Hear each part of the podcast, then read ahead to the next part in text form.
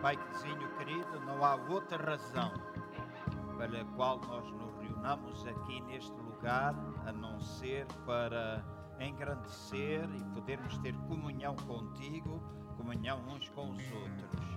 E nós podermos contar com a tua presença e a tua manifestação entre nós.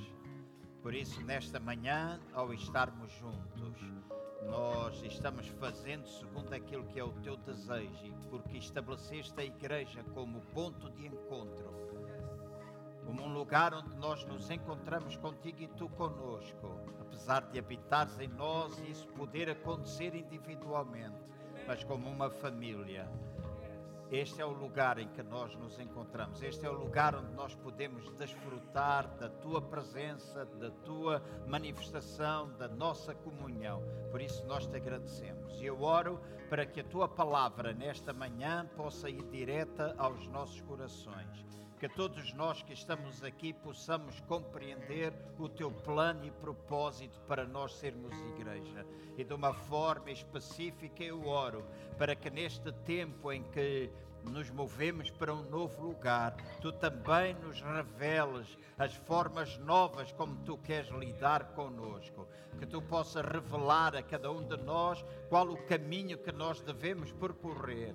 Nós contamos com a tua assistência, nós sabemos que tu estás presente aqui e nós contamos, porque nós nos submetemos a ti e declaramos que queremos ser dirigidos nos humilhamos na tua presença e procuramos que o teu nome seja exaltado, em nome do Senhor Jesus. Amém. Aleluia. Amém. Os irmãos podem fazer o favor de ficar sentados. Obrigado ao grupo de louvor. Uh, Pastor Jorge já mencionou a inauguração, mencionou os nossos oradores, o Joshua e a Ana. Eles vão estar aqui conosco no próximo fim de semana. Ele tem 32 anos e ela tem 28 anos. Então é, são pessoas novas, mas têm um coração que ama a Deus e Deus os tem utilizado. Ambos são americanos e Deus os conduziu há 7, 8 anos para o Brasil e os tem usado poderosamente e vai ser um prazer tê-los conosco aqui neste lugar. Já foi dito, ele pregará sábado à tarde, domingo de manhã, e ela vai estar aqui e ministrará da parte da tarde. É escusado dizer que os irmãos são bem-vindos a todas as reuniões. Se nós tivermos necessidade de ter pessoas de pé, nós temos espaço, temos uma televisão que se precisarmos usar a zona do bar, nós usaremos a zona do bar. Amém? Então, ninguém deixe de vir e seria importante todos os irmãos dentro do possível, poderem estar em todas as nossas reuniões. Uh, eu comecei há dois domingos atrás, este é o terceiro e também provavelmente o último, pelo menos em relação àquilo que eu tenho vindo a partilhar do meu coração e daquilo que uh, creio uh, ter estado sensível ouvindo Deus e tentar perceber o que é que Ele pretende de nós enquanto igreja neste tempo. Uh, não é só mudança de um lugar, não é só mudança de um lugar. Eu já tive a oportunidade de dizer isto a semana passada, que para mim, mais importante do que o lugar é nós compreendermos, enquanto povo de Deus, enquanto família, nós percebermos que Deus nos está a dar uma nova oportunidade e de nós termos a igreja que nós queremos ter, segundo o padrão estabelecido por Deus. Esta é uma oportunidade que Deus nos está a dar a todos nós para nós percebermos a importância de ser a igreja, a importância de nós sermos corpo e nós possamos edificar aqui coisas que até agora nós não conseguimos, ou porque conseguimos no passado, não estamos a conseguir no presente, e perceber acerca do novo de Deus. Novo, alguma coisa que nunca tenha existido antes, ou novo porque já existiu, é um, alguma coisa que já ficou para trás, mas é novo para nós no tempo presente. E eu sei que o Espírito Santo de Deus está presente para nos ajudar. Na sexta-feira passada nós tivemos reunião de alguns irmãos que coordenam as diferentes equipas, e essa é a nossa sensibilidade. E a sensibilidade que nós temos ao Espírito Santo é que alguma coisa mesmo Deus tem para nós.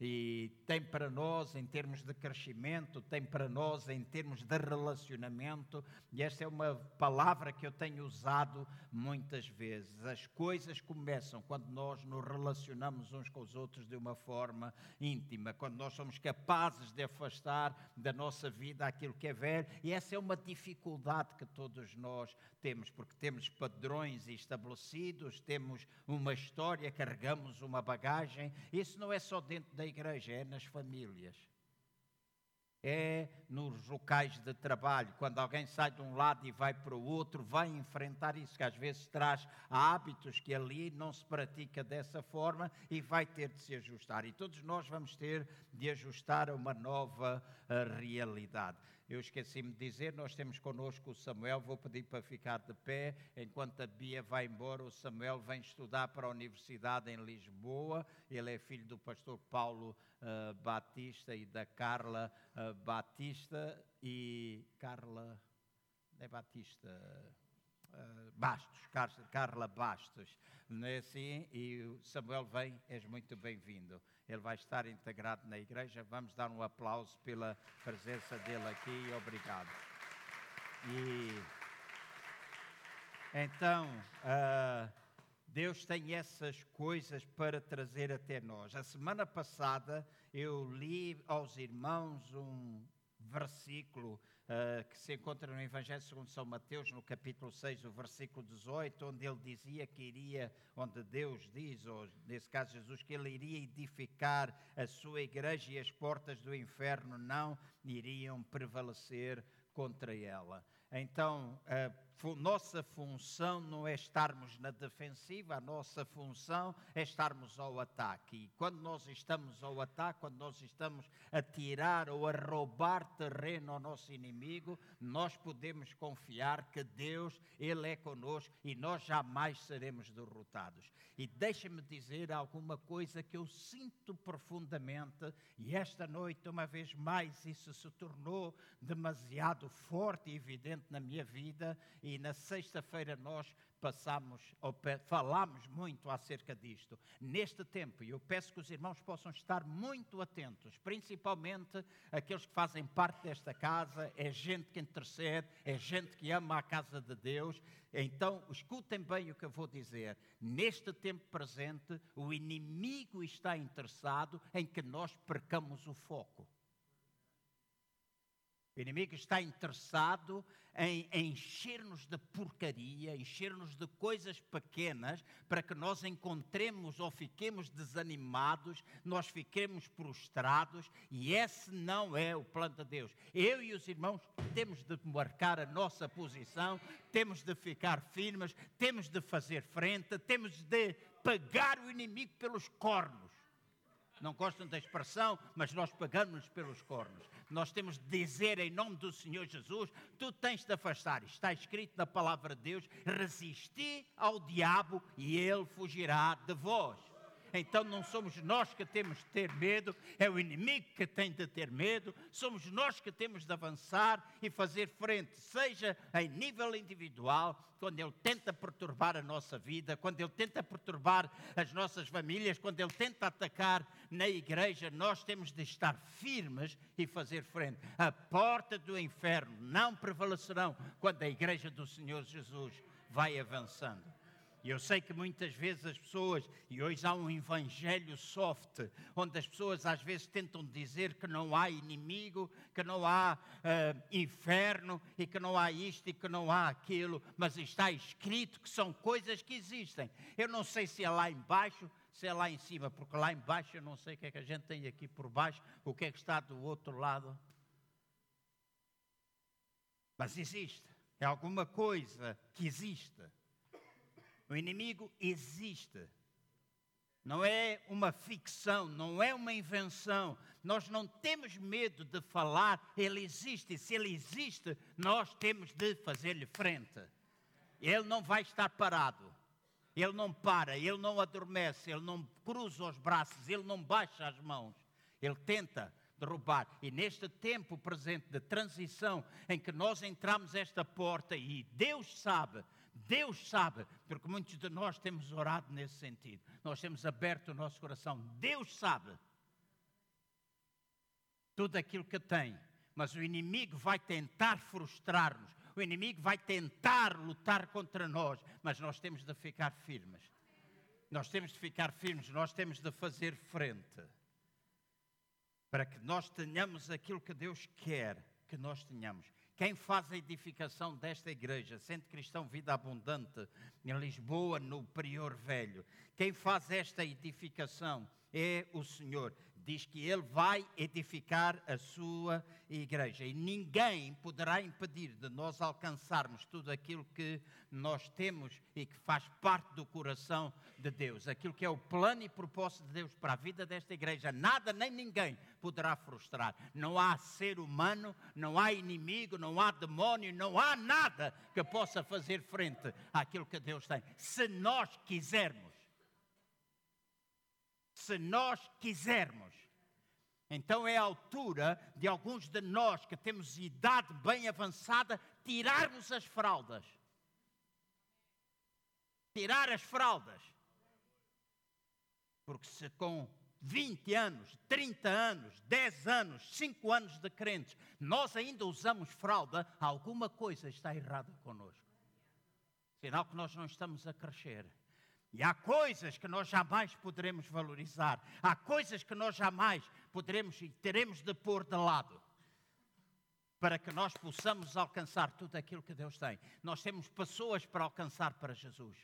Nós temos coisas que temos de conquistar, nós temos de crescer. Há coisas poderosas que Deus tem para a nossa vida. E eu sei, eu sei que nós viveremos uma coisa nova, experimentaremos alguma coisa sobrenatural no nosso meio, se nós quisermos. Se nós quisermos. Não depende de Deus, não depende do vosso pastor. Eu posso, esta igreja pode mudar de 50 pastores. Se vocês não quiserem, nada acontecerá. E essa é uma compreensão que nós todos temos de ter. E é alguma coisa nova. É alguma coisa nova. Esta igreja tem de aprender a funcionar como um corpo. Funcionar como um corpo. Andar juntos a pôr cada um de nós os seus dons em prática. Então é tempo de nós aprendermos que aqui há lugar para todos nós. Há lugar para todos nós. Há tempo de nós deixarmos de ser birrentos, de fazermos birras, mas é tempo de nós enfrentarmos. Então, na palavra de Deus diz que Ele vai edificar a sua igreja, e se Ele vai edificar, Ele vai ter aquilo que Ele quer ter, e ninguém nos poderá impedir. E então, quando nós começamos a entender estas coisas, nós começamos a cooperar com o mover do Espírito Santo de Deus. E o Espírito Santo está presente, ele quer mover-se, mas eu e vocês temos de cooperar com esse mover. Porque se eu disser não, é não. Porque Deus não obriga ninguém. Deus não obriga. Ele, quando nos criou, criou-nos com a liberdade de escolher. Ele diz, desde o princípio, desde o jardim do Éden, ele disse: Não comam, mas eles comeram. Foi culpa de Deus? Não. E hoje as pessoas, quando acontece um determinado número de coisas, revoltam-se contra Deus. Tenho uma amiga muito querida, amiga da Mariazinha também. E essa minha amiga, esta semana escrevia-me uh, no Facebook, em mensagem, ela dizia: João, cada vez me revolto mais contra, contra, Deus, cada vez eu não quero ter relação com Deus, cada vez eu me assusto mais com aquilo que Deus é, porque eu tenho o meu genro e o meu genro está com cancro e o meu genro está aqui. E deixem-me dizer, não é culpa de Deus que isso aconteça, é o trabalho do inimigo a tentar derrubar-nos. E eu disse: Deixa dizer-te, não vou mencionar o nome dela pelo respeito da privacidade, mas eu disse: Tu precisas crer tal e qual como eu preciso crer, como qualquer um de nós precisa crer. Quando o diabo tenta, nós temos de fazer-lhe frente. E não é Deus que é culpado. Não é Deus que é culpado. Quem foi culpado foi o ser humano. O ser humano desobedeceu a Deus. E como resultado aconteceu aquilo. Então não vamos estar a culpar Deus de coisas que Deus não tem culpa. E por favor, igreja, por favor, igreja, por favor, irmãos, não usem o nome de Deus em vão. Não digam Deus disse-me, Deus me falou, quando aquilo que tu estás a dizer que Deus disse contraria a palavra de Deus. Deus não se contradiz a si mesmo. E Deus não vai dizer 50 coisas diferentes em relação à mesma coisa a cada um de nós. Então nós precisamos aprender a cooperar, nós precisamos aprender a fluir com aquilo que o Espírito Santo tem para nos dar.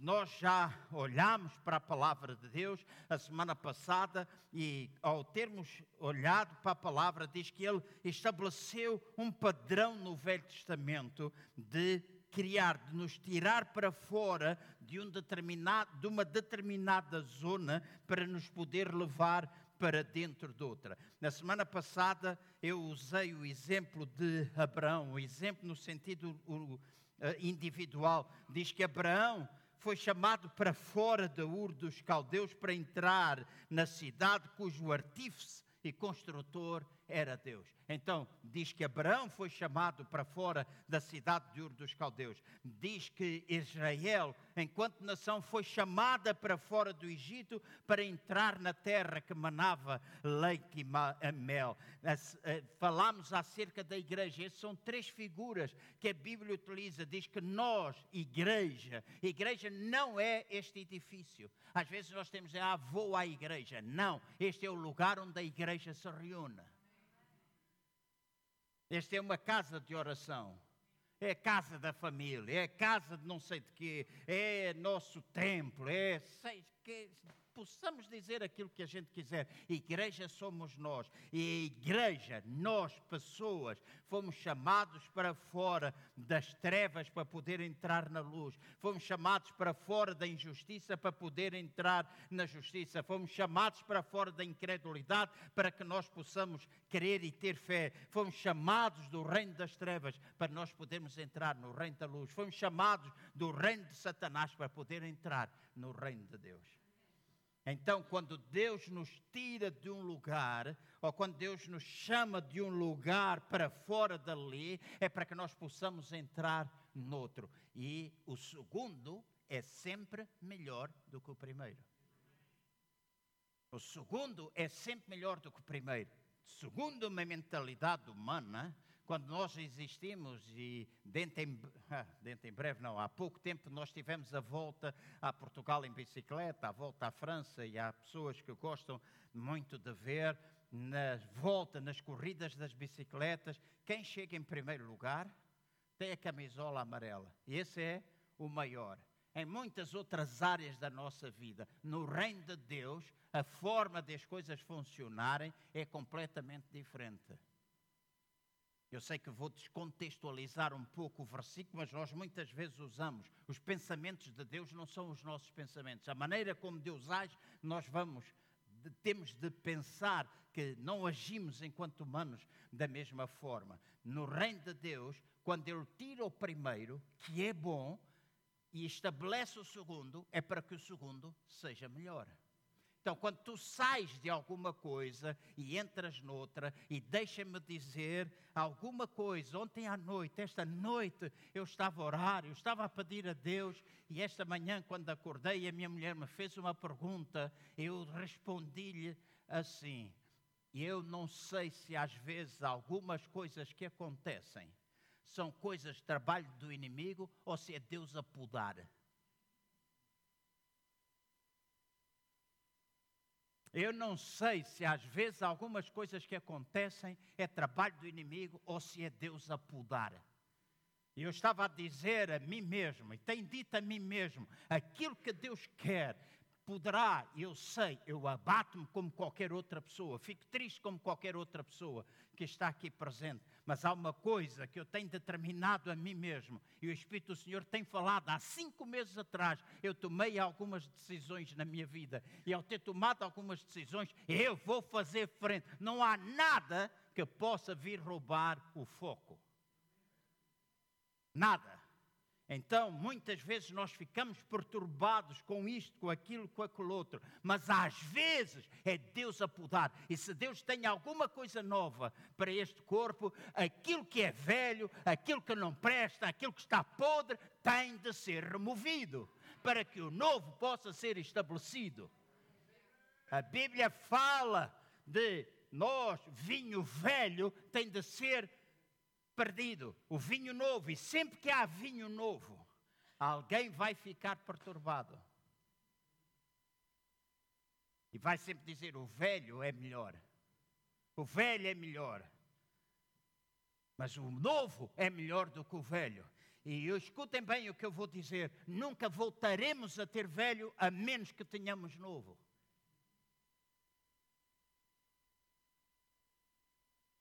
Porque se é velho, é velho, já é velho. Mas para que eu tenha mais velho, eu tenho de ter novo. Então eu tenho de criar o velho do amanhã. E no amanhã, quando estiver velho, eu tenho de pensar em criar novo outra vez.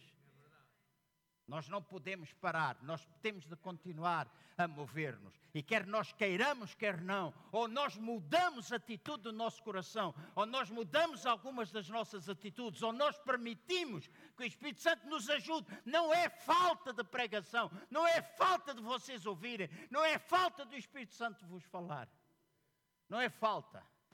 A resposta tem de ser nossa. A mudança tem de ser nossa. A aprendizagem tem de ser nossa. Temos de ser nós a criar, temos de ser nós a aprender, temos de ser nós, às vezes, a fechar a boca, temos de ser nós, às vezes, em vez de barafustarmos, de, temos de dobrar os nossos joelhos e acreditar no sobrenatural de Deus. Acreditar que Deus tem. E talvez, em vez de falarmos, às vezes, muito, nós precisamos orar mais. Nós precisamos voltar a crer no trabalho do Espírito Santo. Na tua casa, se teu marido é um chato, se a tua mulher é uma chata, porque hoje há uma luta, e eu sei que os homens oprimiram durante muitos, muitos anos as mulheres. Sei que ainda não há aquela igualdade que era importante ter, e é a forma como Deus vê. Para Deus, a única coisa que ele é macho e fêmea. Mas Deus vê igualdade, funções diferentes, mas muitas vezes com funções até iguais. Há muitas irmãs que estão aqui que, infelizmente, foram pai e mãe ao mesmo tempo. Aham? Ah, não, não. É não, foram pai e foram mãe. O ideal é um. A prática, às vezes, é outra. Então nós precisamos aprender isso no nosso relacionamento. Há coisas que a gente deseja, há coisas que a nossa mulher deseja, e porque houve tanta opressão, hoje as mulheres barafustam mais. Hoje as mulheres clamam mais, hoje as mulheres querem ter voz, e é certo que as mulheres têm de ter voz. A, voz. a nossa experiência que vem do passado não é muito boa. Mas hoje, nós homens também precisamos aprender a ser homens.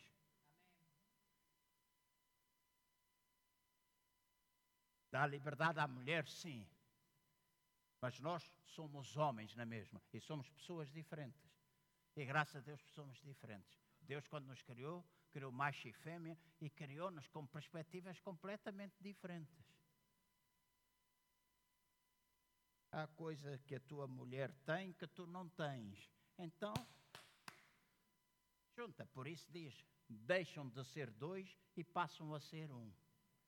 E agora deixem-me dar uma palavra para aquelas pessoas que estão aqui e que se divorciaram. aquelas pessoas que tiveram problemas no seu casamento, ouve bem aquilo que eu vou dizer. Isto é alguma coisa poderosa que tu precisas aprender, a menos se tu já estiveste casado ou casada e eram dois, ficaram um, se essa relação foi quebrada pela infidelidade, por alguma outra situação e vocês se afastaram, qualquer, um deste, qualquer uma destas pessoas precisa voltar a ser um.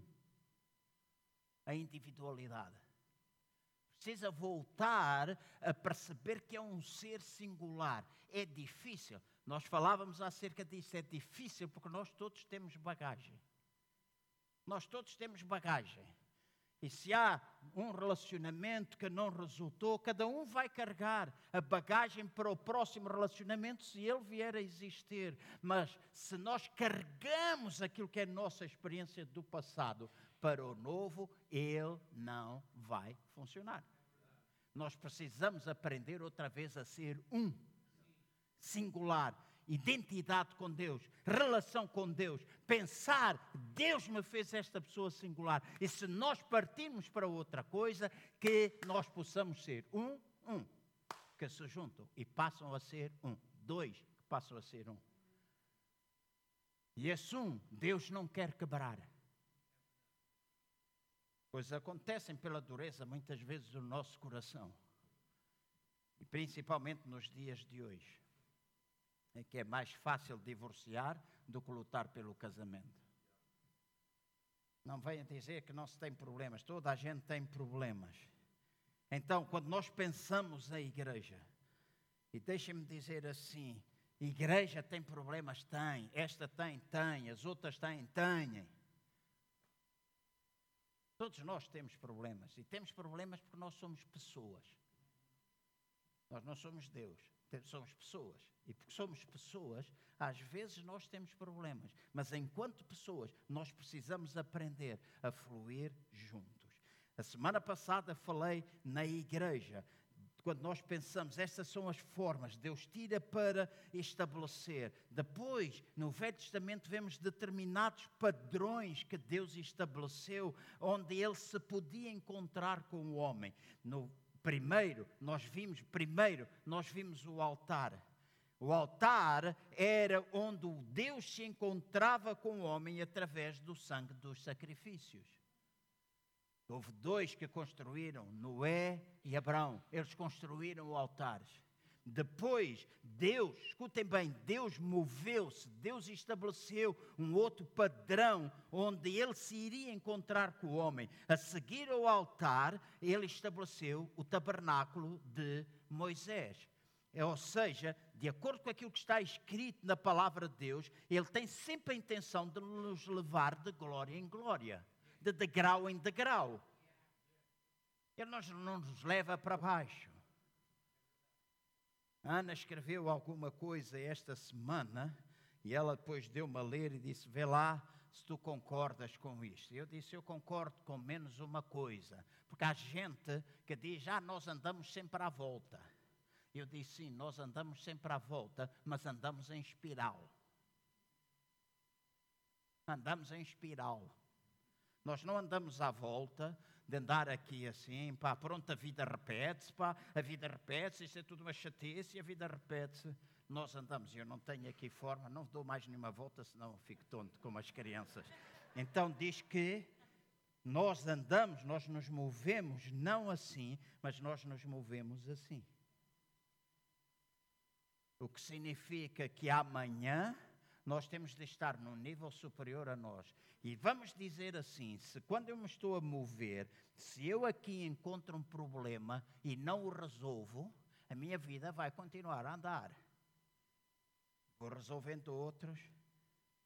E quando eu chegar aqui novamente, o teste que eu experimentei aqui vai repetir-se. E se o teste aqui se vai repetir, eu agora já tenho uma maturidade maior para poder vencer. Mas se eu não vencer, eu vou continuar a andar até que eu vou chegar aqui e ele vai outra vez acontecer, porque Deus espera que nós possamos alcançar vitória sobre os nossos problemas, sobre as nossas dificuldades. Deus espera.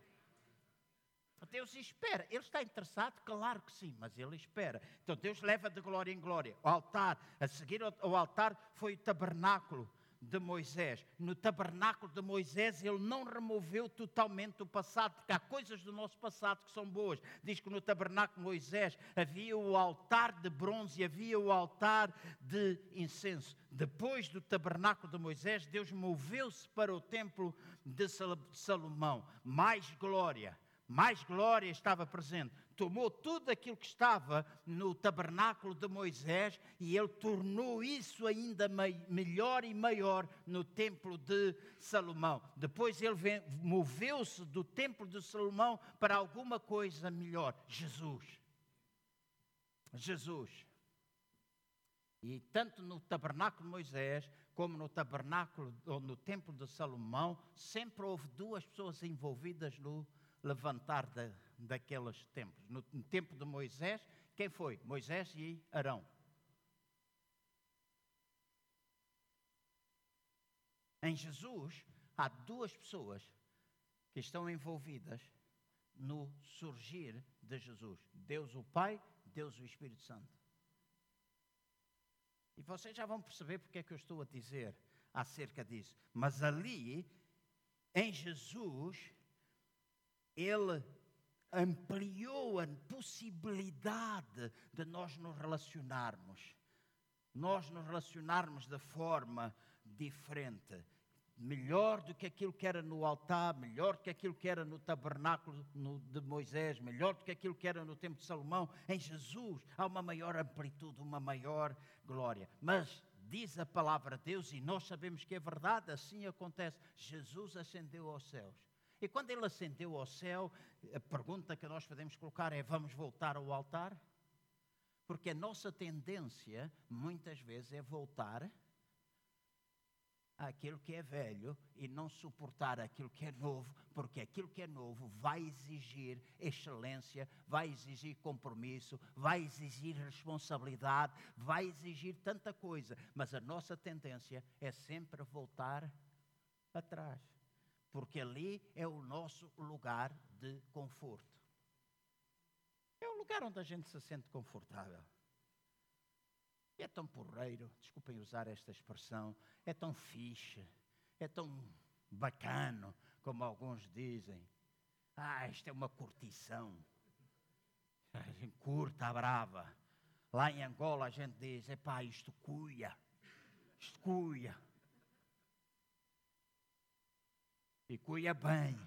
Está a cuiar. Está a cuiar.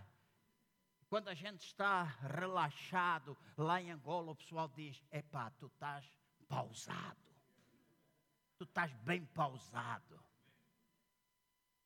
E é bom a gente estar pausado, é bom cuidar, é bom estar fixe, é bom essas coisas, no lugar do conforto. Se nós todos que estamos aqui, não me venham dizer que não é assim, todos nós que estamos aqui, se fosse possível trabalhar um mês no ano e ganhar dinheiro suficiente para termos 11 meses de férias, todos nós iríamos querer. Todos nós iríamos querer. Não digam que não, nós todos iríamos querer. A gente iria passear. Se a gente ganhasse dinheiro suficiente, íamos concretizar todos os sonhos que a gente tem. Iria. Né? Praise the Lord. Nós iríamos. Mas a nossa tendência é recuar, mas Deus está a mover-se. Então, quando Jesus ascendeu, Ele não esperava que nós voltássemos ao altar, que o povo voltasse ao tabernáculo, voltasse ao templo, mas Ele estabeleceu um padrão melhor do que aquele que existia, mesmo com a presença dele aqui. Foi Ele que falou do, do vinho novo, do vinho velho. Foi ele que disse: Eu vou subir. E algumas pessoas não entendem bem, mas diz: quando ele subiu, ele disse: Eu vou derramar vinho novo, mas vocês vão dizer que o vinho novo é melhor do que o velho. Mas para eu poder derramar vinho novo, eu preciso odres novos. Por isso, eu disse há pouco aquilo que eu disse. Eu não sei se às vezes é o inimigo, se às vezes é poda, para que nós tenhamos odres novos. E há a possibilidade, aqueles que não entendem um pouco desta história bíblica, às vezes quando nós temos um odre velho, odre velho era um, vamos dizer, um, uma garrafa que podia conter, era uma, uma pipa. Como é que se chama? Casco, né? Um casco de carvalho, uma pipa.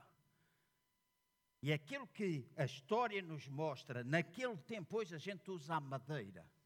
E aqueles que são entendidos em vinho percebem, conseguem distinguir se aquilo é casco de carvalho, se é casco não sei de quê, se teve não sei quantos meses, se tem taninos e caninos. se tem essas coisas todas lá dentro. Qual é a casta? Se é Cirá, se é Aragonês, se é Toriga Nacional. A gente começa a tentar perceber. Lá em Angola ensinaram que a gente mete o vinho debaixo da língua para perceber o que é que está lá, se é frutado, se tem frutos vermelhos, se não tem frutos vermelhos, aquela tentativa de compreensão. E às vezes ele, e ele dizia: há um odre, dentro deste odre, desta caixa, deste contentor em pele, porque os odres eram em pele. E era metido o vinho novo e depois era armazenado. E quando o contentor em pele continha vinho novo e era armazenado, diz que aquilo ganhava uma forma. Vamos supor que aqui o Pedro é um. Eu não te vou bater. Não, quando. Vamos supor que o Pedro é um, um, um odre que tem vinho novo. Então, vamos supor que o vinho é colocado dentro e é encostado num sítio e fica com esta forma. Então fica com esta forma. À medida que o vinho for sendo bebido, ou que vai permanecendo ali dentro do casco, vai envelhecendo. E à medida que envelhece, vai continuar com esta forma. Quando o vinho que é velho é retirado de dentro do casco, o casco, porque é velho, vai manter esta forma. Então nós queremos vinho novo mas às vezes somos casco velho. E só há uma maneira: ou fazemos cascos novos, e nós queremos cascos novos. Ah, obrigado por cinco amés. Eu quero cascos novos, eu quero outros novos. Nós queremos conquistar pessoas para Jesus. E essas pessoas são outros novos. Gente que não tem qualquer formatação, que não teve ainda o novo dentro delas. Mas nós queremos fazer alguma coisa que acontecia lá quando Jesus deu essa experiência. Quando ele falou dessa parábola, Jesus disse: Ah, os odres novos, se pusermos vinho novo dentro de odres novos, o vinho novo vai derramar-se e ambos se perdem. Isto é poderoso. Vai lá ver na Bíblia: ambos se perdem. O vinho novo vai e o casco velho Vinho novo perde-se, o casco velho perde-se. E só havia uma maneira, uma maneira do casco velho poder se transformar-se em casco novo. Era ser demolhado em água. E eles pegavam nos cascos velhos, pegavam neste casco chamado Pedro. Pegavam nele. Epá, não posso por causa disso, não consigo fazer a força. Mas pegavam nele e metiam dentro d'água. E quando metia dentro d'água, agora vou chatear-te, viravam do avesso. Então ele ficava, em vez da camisa estar assim, com a camisa voltada ao contrário. Em vez disto, disto da sacur estar assim, ficava virado ao contrário. E depois diz que eles pegavam num instrumento cortante. Quando ele estava demolhado, pegava no instrumento cortante e diz que começavam dentro d'água a raspar o sarro. Raspar o sarro.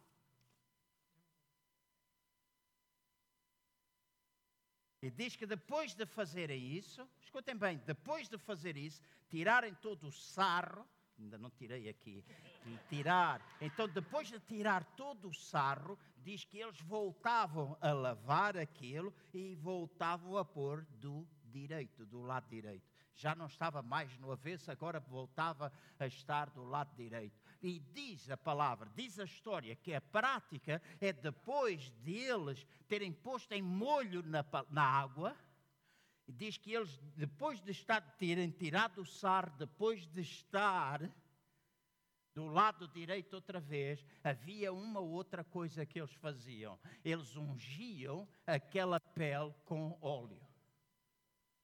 Pelo lado de fora, eles punham óleo naquela pele para que aquela pele pudesse voltar a suportar o vinho novo.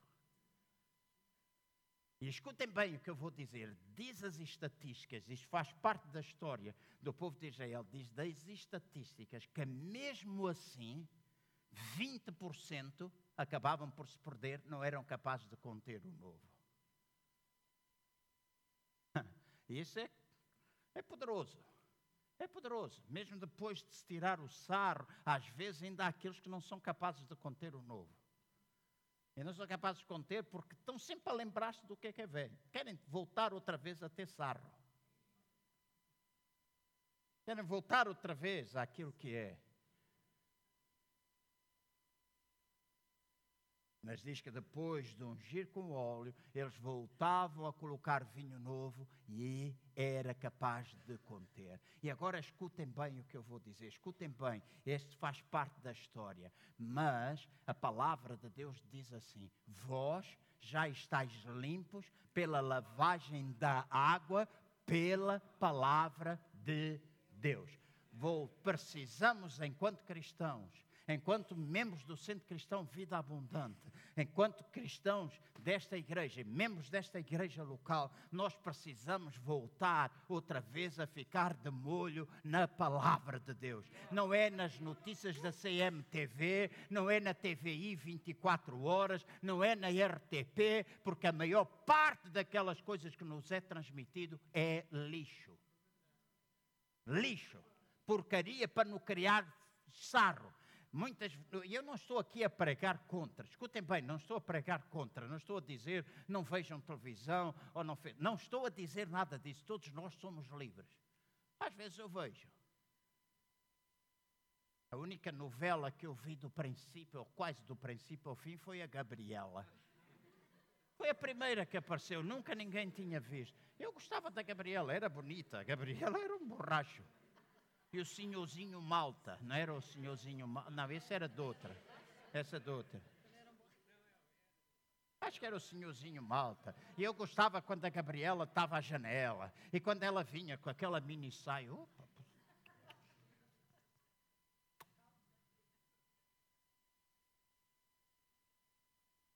Foi a única que eu vi.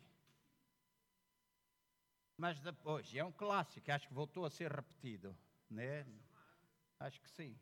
E depois daquilo vi mais um pouco. Lembro-me de ter visto uh, Pantanal. Lembro-me de ter visto alguns episódios, porque tinha paisagens lindíssimas. E criou em mim o desejo de um dia ir lá ao Pantanal. E disseram, João, não vás, porque tem muitos mosquitos. Tem muita vaca, muito crocodilo, muita coisa. E eu com essas coisas. Mas hoje, hoje, se nós somos pessoas, somos cristãos que ao longo do dia não somos capazes de orar um minuto, mas perdemos uma hora em frente à televisão a ver as novelas. E há alturas, horas do dia, que basta mudar, a gente vê umas atrás das outras. Parece que eles combinam aquilo tudo. E a única coisa que a gente enche a nossa cabeça é que algumas das coisas que a palavra de Deus diz que não deve ser assim, e passa a ser assim, a gente começa a achar que aquilo tudo é normal. Então, às vezes, era bom que alguns de nós pudéssemos voltar a ficar de molho na palavra de Deus para que o sarro possa ser limpo. E depois da palavra nos limpar, era bom que a gente seja colocado novamente do lado direito e possamos ser ungidos com óleo. E na palavra de Deus, o óleo simboliza o Espírito Santo de Deus. Então a palavra em nós e o Espírito Santo em nós vai fazer com que nós sejamos odres novos, capazes de conter o novo de Deus. Smith Wigglesworth ele disse que iria chegar uma época, ele já profetizou há muitos anos atrás.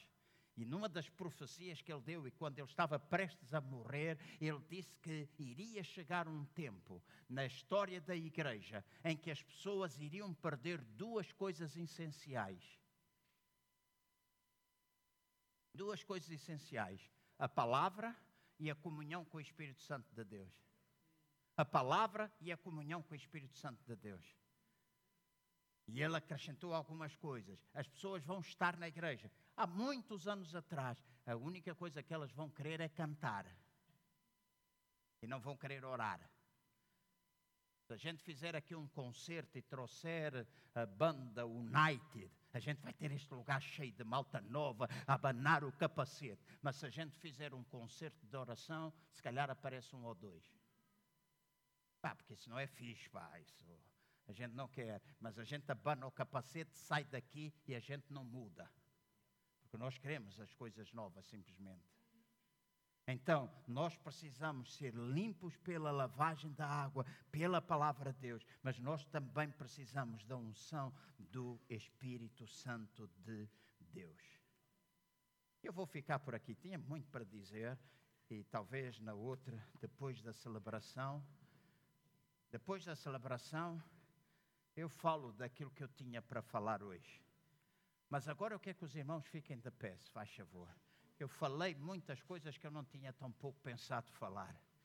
Mas eu quero que neste momento nós sejamos capazes de ser ungidos pelo Espírito Santo de Deus. Que a palavra de Deus seja capaz de operar em nós. Que a palavra de Deus possa tocar na tua vida. E deixem-me dizer uma coisa: vocês não precisam ouvir nenhum de nós pregar, seja qual for o pregador. Nós todos temos consciência, todos nós, se somos filhos de Deus, temos o Espírito Santo de Deus em nós. E se temos o Espírito Santo de Deus em nós, Ele fala conosco. Ele às vezes mostra coisas. Nós às vezes não queremos obedecer, não é?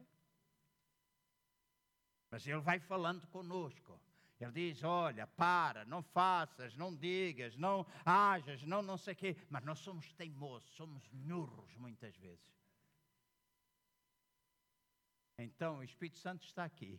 E deixem-me dizer, e parei porque eu estou sentindo a parte do Espírito de Deus que está em mim. Nós devemos parar e dar oportunidade ao Espírito Santo Amém. trabalhar em nós agora dar oportunidade ao Espírito Santo de Deus, tornar viva a palavra de Deus em cada um de nós.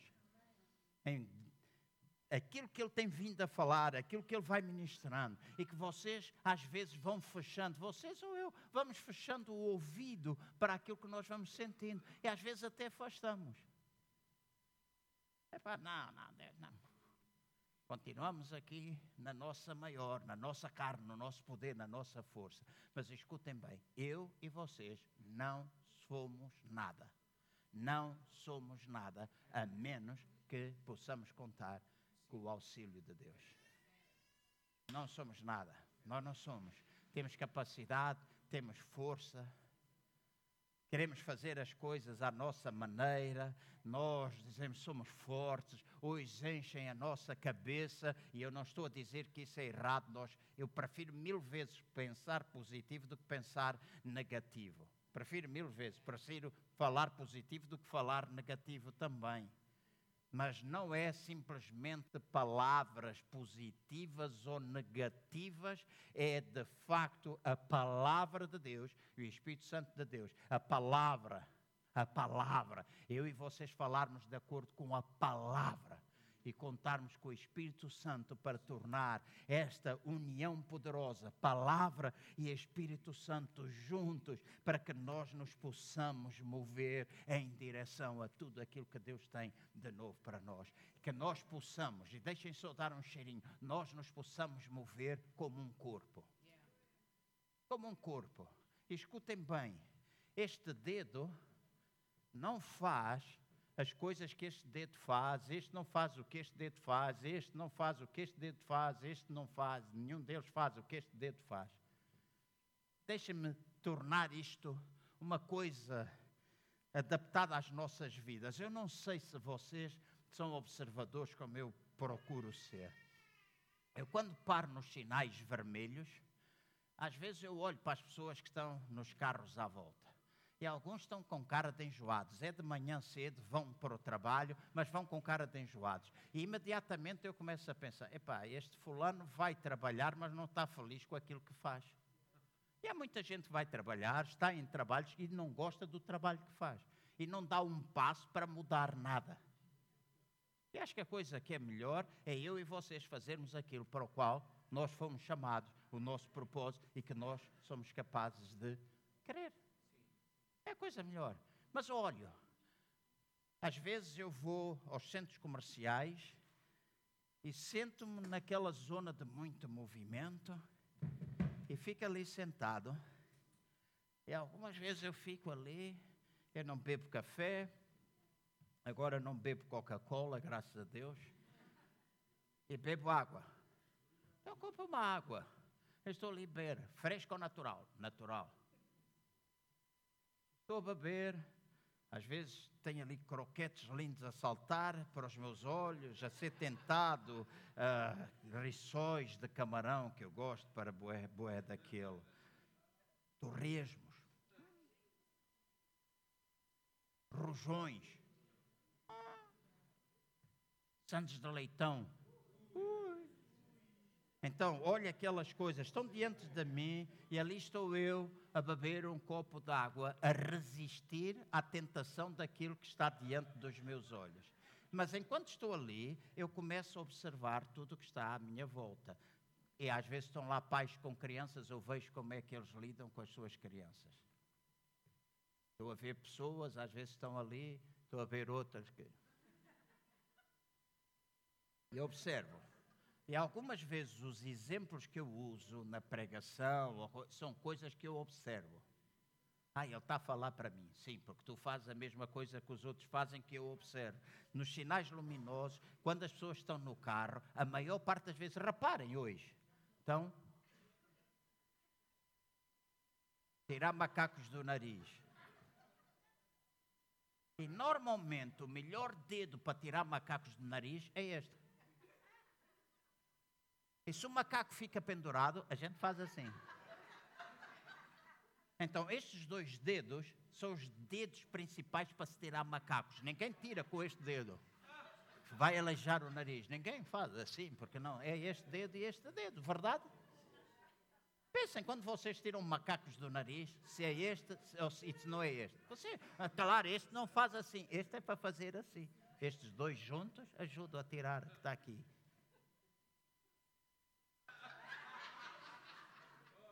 Porque no sinal luminoso há gente que come os macacos. E no outro dia li um artigo que faz bem comer macacos. Eu disse, mas hoje na internet aparece tanta coisa a dizer que faz bem. Tanta coisa. Tudo, tudo faz bem, faz mal, porque não sei o quê, é os anticorpos. Eu li aquilo, parecia uma coisa até científica. Mas eu não como os meus. É, agora, nós temos, temos o dedo, temos este dedo, temos este dedo. Eu não posso, este dedo não pode dizer não faço, tu não me fazes falta. Porque este dedo faz coisas que nenhum outro faz. E estes dedos todos estão ligados a esta mão. Esta mão, esta parte aqui, sem estes dedos não vale. E a mão não pode dizer para o pé, tu, eu não preciso de ti. E eu não posso pôr a minha mão a guerrear com o meu pé, porque eu não sou capaz de andar a menos que tenha os dois pés, porque eu não ando a fazer o pino, nunca soube fazer o pino. Era um era um, um tanso na ginástica. Não saltava, quando saltava aquela coisa, o, o cavalo, né? trampolim e a gente ia a correr e tinha uma mola, a gente fazia assim. Normalmente eu saltava para cima e o professor disse: Não, tem de dar a volta, fazer o salto mortal. Nunca consegui fazer o salto mortal. E às vezes tinham de pagar em mim e estava a fazer, saltar. E quando era aquela altura, o professor metia uma mão aqui, metia aqui, puxava as minhas pernas e atirava e eu caía todo estrambulhado. Tinham colchões no chão. Nunca soube dar uma cambalhota. Nunca soube. Então, em todos os membros no nosso corpo fazem falta. Então, graças a Deus, não sei dar uma cambalhota, mas há gente que sabe. Mas eu sei fazer coisas que tu não sabes. Certo? Posso fazer coisas diferentes da maneira como tu fazes. E fazemos os dois a mesma coisa. Então, enquanto igreja, igreja corpo, e há 12 figuras bíblicas acerca da igreja. Chama família, chama templo, chama muita coisa, uma delas. E todos, todas estas coisas, estas 12 figuras que a Bíblia menciona, 12 nomes que Deus dá à igreja na Bíblia, todas elas têm o objetivo de nós estabelecermos tudo segundo o padrão de Deus. Porque quando houve aquelas expressões no Velho Testamento do altar, temos Salomão, diz, no final de tudo, ele diz: tem de ser estabelecido segundo o meu padrão e o meu nome tem de ser invocado lá. Então a igreja tem de estabelecer o nome de Jesus tem de ter como padrão Jesus, e Ele é o nosso único padrão, e nele, sua igreja, nós temos de invocar o seu nome, nós temos de buscar, nós temos de crer. E quando eu há pouco falei de ser dois edificadores em cada uma destas partes, tal e qual como foi em Jesus, tal e qual como é na igreja, dois edificadores. Deixem-me dizer, Deus está a querer trazer de volta para a igreja dois ministérios que serão verdadeiramente importantes: o ministério apostólico e o ministério profético. A gente precisa ver isso. A gente precisa ver isso. A gente precisa ser conduzido ao novo. E sei que isto assusta muita gente. Eu já ouvi pastores dizer, pá, essa coisa dos apóstolos, essa coisa. Quem vai estar aqui é um rapaz de 32 anos. Pastor Ministério Apostólico. Ele deixou a terra dele, ouviu o Espírito Santo, foi para o Brasil e começou do zero. apóstolo. Já começou várias igrejas. É um apóstolo. Apóstolo é alguém que é enviado para. Não há um só, há muitos. Há irmãos que estão aqui que podem ser apóstolos com as suas empresas, se as suas empresas estiverem ao serviço do reino. E a gente às vezes não vê, a gente só é capaz de ver com olhos naturais, igreja, mas se abrimos com os nossos olhos espirituais, deixem-me dizer assim: meu pai faleceu. Meu pai era um apóstolo quando ele tinha as empresas dele, a maneira como ele abençoou tantas vezes, tantas vidas em muitos lugares. E eu sei que este testemunho é um testemunho dado. No dia do seu funeral, mais de 500 pessoas estavam presentes, alguns deram testemunho, e eu vi ouvir naquele dia, eu vinha ouvir naquele dia coisas que o meu pai nunca abriu a boca. Então, quando tu fazes alguma coisa para o reino de Deus, não precisas autopromover-te. E hoje as redes sociais é uma maravilha. Autopromover-se, auto não sei o quê. Ah, E hoje a gente precisa ver, aguentem com esta, precisamos ver o Espírito Santo e a palavra de Deus derrubar muitos egos. Muitos egos esses egos precisam de ser amarrados, precisamos de pôr em baixo, porque nem eu, nem vocês somos nada sem Deus, sem Jesus, sem o seu padrão. Deus vai nos utilizar, sim. Deus vai usar o João Cardoso, sim. Deus vai usar o Samuel, sim. Deus vai usar a Cristina, Deus vai usar a Manuela, Deus vai usar a Maria João, Deus vai usar a Rosário, Deus vai usar a Adelaide, ou Inácio, ou Francisco, ou a Ana, ou o José, ou o Francisco, ou o Lino. Deus vai usar ou a Paula também, porque estava a ficar o ego dela. Eu vi que o ego dela está. Estou a brincar contigo. Nós precisamos, nós precisamos ver isso padrão de Deus ser levantado, o nome de Deus ser levantado. E escutem bem, e eu termino com isto. Quando nós levantamos o nome e fazemos as coisas segundo o padrão, vou repetir, quando nós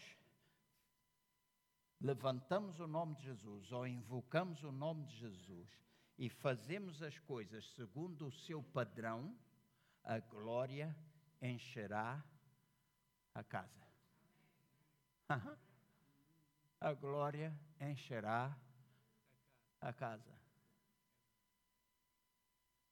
Nós contamos com a palavra, Nós contamos com o Espírito Santo, nós contamos com Deus o Pai, com Deus o Filho, Deus o Espírito Santo, nós contamos com anjos que nos possam assistir, que vão obedecer à voz da Sua palavra. Ah, anjos. Sim, hoje toda a gente fala dos anjos, que se tu fores um adepto do reiki vais ouvir falar muito dos anjos, da luz e mais disto e mais aquilo, a luz é Jesus. Disse, eu sou a luz do mundo. Tu podes chamar isto, aquilo, aquilo outro, há um, luz, um, Jesus. E eu também e tu somos luzes neste mundo. Mas anjos, sim, anjos, diz anjos daquilo, sim, eu tenho anjos, tu tens anjos a guardar e a proteger, porque é o que está escrito. Às vezes eu não os vejo, mas sinto. Às vezes eu não vejo, mas sinto. Sei que eles estão. Tu podes não ver o que é que está aqui dentro, mas podes sentir o que está aqui dentro. Tu podes orar, tu podes falar a palavra de Deus e Ele diz: Ok, vai lá e ministra, porque diz que os anjos são ministradores, espíritos ministradores à nossa vida. Às vezes podem, nós conseguimos ver com os nossos olhos naturais, às vezes nós não conseguimos ver com os nossos olhos naturais. Só espirituais sem ter. Então, nós podemos contar com tudo isto. Deus Pai, Deus Filho, Deus Espírito Santo para nos ajudar. Podemos contar com todo o seu exército angelical para ministrar a nossa vida. Se, escutem bem, se tivermos Jesus como o nosso padrão, e a Bíblia no Novo Testamento diz: Jesus é o cabeça. Ele é o cabeça. E da cabeça sai direção, certo? Do nosso cérebro Então, nós temos a cabeça Jesus. Se nós aqui invocarmos Jesus, louvarmos a Jesus, não pregamos por causa de nós, não cantamos por causa de nós, não somos nós que temos de receber glória, é o nome dele que tem de receber glória. Então, se nós temos Jesus como padrão, se nós invocamos o seu nome, a glória dele encherá a casa. E nós sabemos, muitos de nós sabemos o que é a glória do Senhor encher a casa. E para trás, tem coisas valentes. Eu não esqueço uma vez em Moscavide, nós tivemos um culto que demorou sete horas. Sete horas. A gente estava a fazer um culto de manhã, um culto às três horas e um culto às cinco e meia. Pessoas diferentes. E quem veio às três horas assistiu ao culto. E o Espírito do Senhor começou a mover-se. Quem veio para o culto das cinco e meia começou a encher os corredores todos, enchia na rua, o som, havia umas colunas na entrada de Moscavide, o som chegava lá fora e durante sete horas nós estivemos na igreja. E deixem-me dizer uma coisa assim: no dia em que a glória do Senhor encher a casa, porque nós fazemos segundo o padrão e nós invocamos o seu nome, não há preocupação com muitas coisas que hoje normalmente nós temos preocupação. Porque se tu não comes à uma, comes às três. Né? Vocês são capazes de perder três horas por dia a ver novelas e não querem perder duas horas num culto. Então, algumas coisas não estão assim tão corretas, e se nós queremos o novo de Deus, estas coisas têm de acontecer. Amém? Vamos levantar as nossas mãos. Eu vou pedir ao grupo, ah, não precisa muita gente, mas eu, todo o grupo pode vir. Eu quero o grupo aqui em cima para fluir, para fluirmos. Não, não preciso muitos cânticos, eu preciso fluir. Cristina, vem aqui e ajuda-nos também. Ok? Toma. Ok? Vou pedir que vocês, no vosso lugar, possam dizer: Eu quero fazer como tu, Jesus, a tua palavra. Jesus é a palavra viva. Ele é o nosso padrão. Nós invocamos o seu nome e a sua glória enche a nossa vida. E culto após culto, nós seremos movidos da glória em glória, de glória em glória. Sejam pacientes quando não, vocês não veem tudo aquilo que vocês esperam ver, sejam pacientes. Saibam esperar.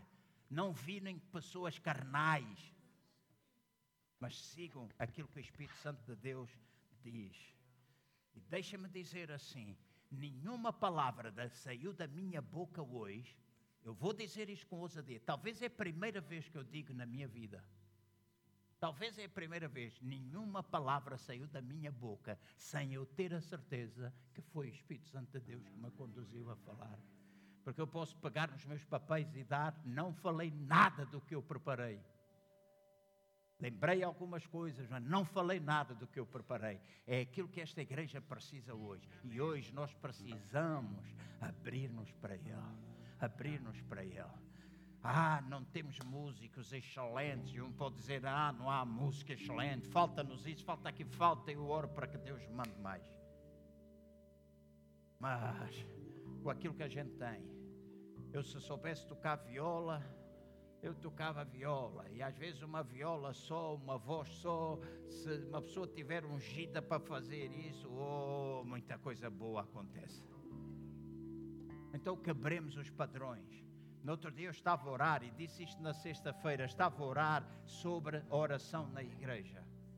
Estava a pedir a Deus, Deus dá-nos mais pessoas, ajuda-nos a criar grupos de intercessão e o Espírito Santo diz: não cries grupos de intercessão, leva a igreja a orar comum. Então, se nós orarmos todos, se nós orarmos todos, já temos um grupo ou dois de intercessão, amém, vamos continuar com eles, não vamos acabar, não, não, não vamos dizer, ah, isso não presta, não, mas nós precisamos voltar outra vez como igreja a orar a estar na presença de Deus e buscar a sua face. Amém? Então levantemos as nossas mãos pensa, Jesus, fala em mim. O que é que em mim é sarro? O que é que em mim é coisas que tu precisas limpar, que a tua palavra precisa limpar? Raspa isso tudo dentro de mim. E não é um processo fácil, às vezes, Deus ir tirando o sarro pouco a pouco, trabalhando. Às vezes é cá em cima no coração, outras vezes vai para as atitudes, outras vezes vai para a carnalidade, outras vezes vai para a motivação. E em cada área da nossa vida, o Espírito Santo, aquele aquele elemento cortante, a palavra, que é como espada de dois gumes a limpar da nossa vida aquilo que precisa ser limpo. E a palavra ir lavando, ir lavando, ir lavando, ir lavando, até que está limpo. Somos postos do direito, estamos preparados. estamos preparados e no dia que a gente estiver no ponto, vocês ver, vão ver como é que é. Estamos preparados e ao estarmos preparados, nós somos ungidos com o Espírito Santo e aí a gente começa a conter o novo. A alegria do Senhor passa a ser a nossa força. Em vez de desânimo, nós temos riso. Em vez de cinza, nós temos alegria, temos riso. Aleluia. Em vez de luto, nós temos vida. Vida vida é aquilo que nós precisamos, é da vida dele. Em vez daquelas coisas que a gente às vezes se preocupa, nós começamos a, a estar empolgados com aquilo que Deus tem. Aleluia.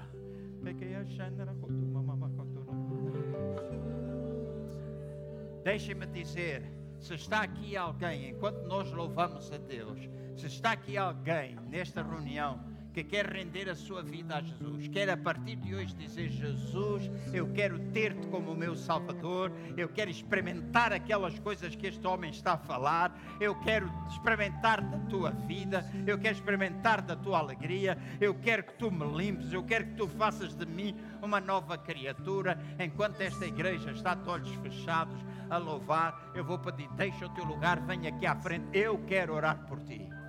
Então deixa o teu lugar, vem aqui à frente. Eu tenho uma palavra de oração e tu voltas para o teu lugar. Então faz isso em nome do Senhor Jesus. Se tu estás aqui, creio que sim, e tu dizes: Eu quero Jesus, eu quero que Jesus me transforme. Eu não te estou a convidar para a igreja, eu não te estou a convidar para nada, eu estou a não ser estabelecer um relacionamento com Jesus. Ele encontraste contigo, tu encontraste com Ele. É aquilo que eu estou a chamar. Então vou orar por ti. you.